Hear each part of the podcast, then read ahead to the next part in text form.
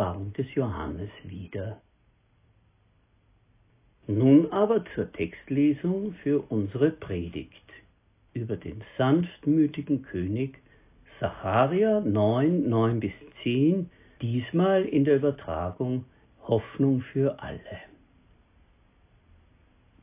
Freue dich, du Stadt auf dem Zionsberg, jubelt laut, ihr Bewohner von Jerusalem, euer König kommt zu euch, er ist gerecht und bringt euch Rettung.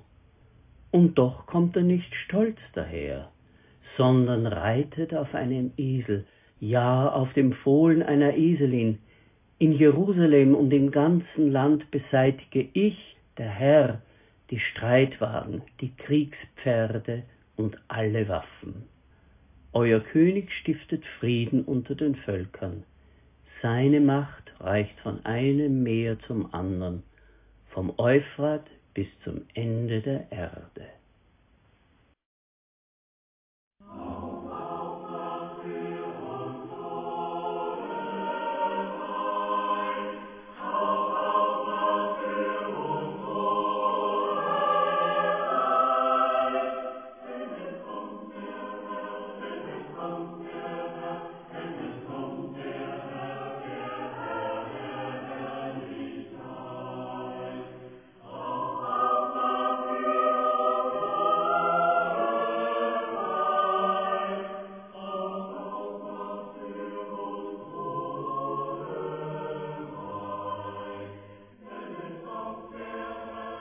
Der sanftmütige König. Eine Predigt über Sacharja 9, 9 bis 10. In den Versen, die wir eben gehört haben, ist die Membran zum Neuen Testament besonders durchlässig. Man spürt den Atem Jesu. Es geht um ein Königtum ganz eigener Art, ruhig und sanft, anders als alles, was die Israeliten in ihrem Umfeld erleben. Ihre Welt ist durch dramatische Umbrüche gegangen, ein Großreich ist auf das vorige gefolgt. Assyrien hat die kleineren Reiche zertreten, Babylon die Assyrer, zuletzt die Perser die Babylonier. Unermessliches Leid und Gewalttat, Erniedrigung, Zerstörung und Trauer sind über die Menschen hinweggegangen aber der Weg zum Frieden kann nie mit Leichen gepflastert sein. Es muss einen anderen Weg geben, und da erhebt der Prophet seine Stimme und kündigt einen Herrscher an, der Niedrigkeit und Sanftheit zum Wesen seiner Regentschaft macht. Die Faszination solcher Worte dringt durch die Jahrtausende bis zu uns. Christen erkennen im Friedenskönig des Sacharia Jesus von Nazareth. Wie wird sein Wesen und Wirken näher beschrieben? Eine erste Beobachtung. Er ist ein König zum Anfassen. Die Großkönige jener Zeit leben isoliert und unnahbar. Sie sitzen hoch zu Ross. Wer ihnen zu nahe kommt, wird weggetreten. Der Esel steht für eine andere Welt. Wer auf dem Esel reitet, bleibt auf Augenhöhe mit den Menschen. Esel galoppieren nicht, sie stürmen nicht vorwärts, sie trotten dahin. Neben einem, der auf dem Esel reitet, kann man hergehen und ihn anfassen. Der Esel gehört zum Alltag des kleinen Mannes. So wird der kommende Herrscher sein, so nahe bei den Menschen, kündigt Zacharia an. Jesus lässt sich berühren. Sogar eine Prostituierte darf ihn berühren und salben. Das ist für einen ehrbaren Mann damals das Letzte, was er geschehen lassen darf. Zacharia verkündet den kommenden Herrscher als einen, der ohne Großspurigkeit und Wichtigtuerei ganz nahe bei den Menschen ist. Jesus erfüllt diese Prophezeiung.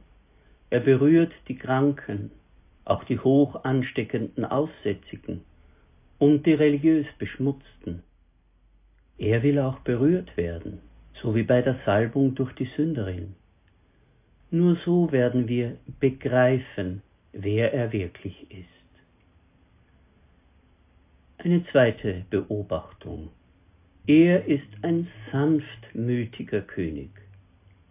Moment, könnte dein aufmerksamer Leser einwerfen, woher kommt denn das Stichwort sanftmütig? Wir finden es in der Wiedergabe des Sacharia-Wortes in Matthäus 21,5, sagt der Tochter Zion, siehe, dein König kommt zu dir sanftmütig und reitet auf einem Esel und auf einem Füllen, dem Jungen eines Lasttiers. Im Ursprungstext steht arm, also nicht hochfahrend und selbstherrlich. Hier verfließen die Begriffe arm und sanftmütig. Der sanftmütige König ist nicht mit der eigenen Größe und Wichtigkeit beschäftigt, sondern ganz auf die anderen um ihn her ausgerichtet.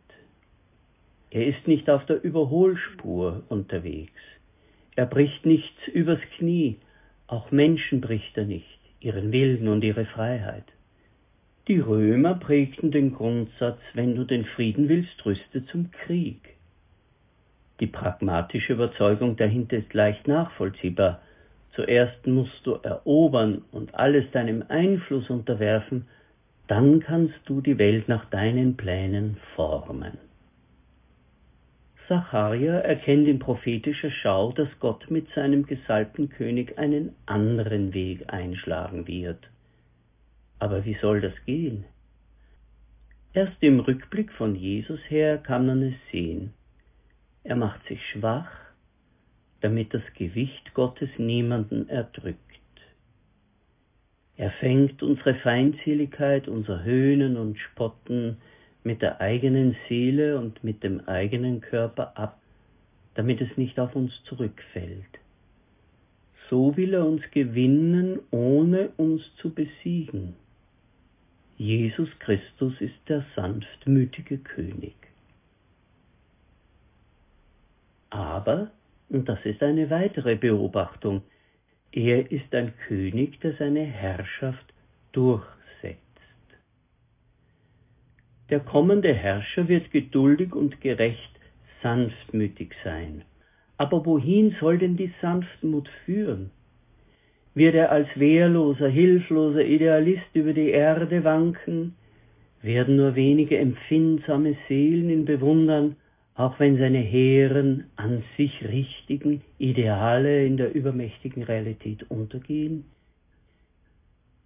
Von Zacharia hören wir andere Töne.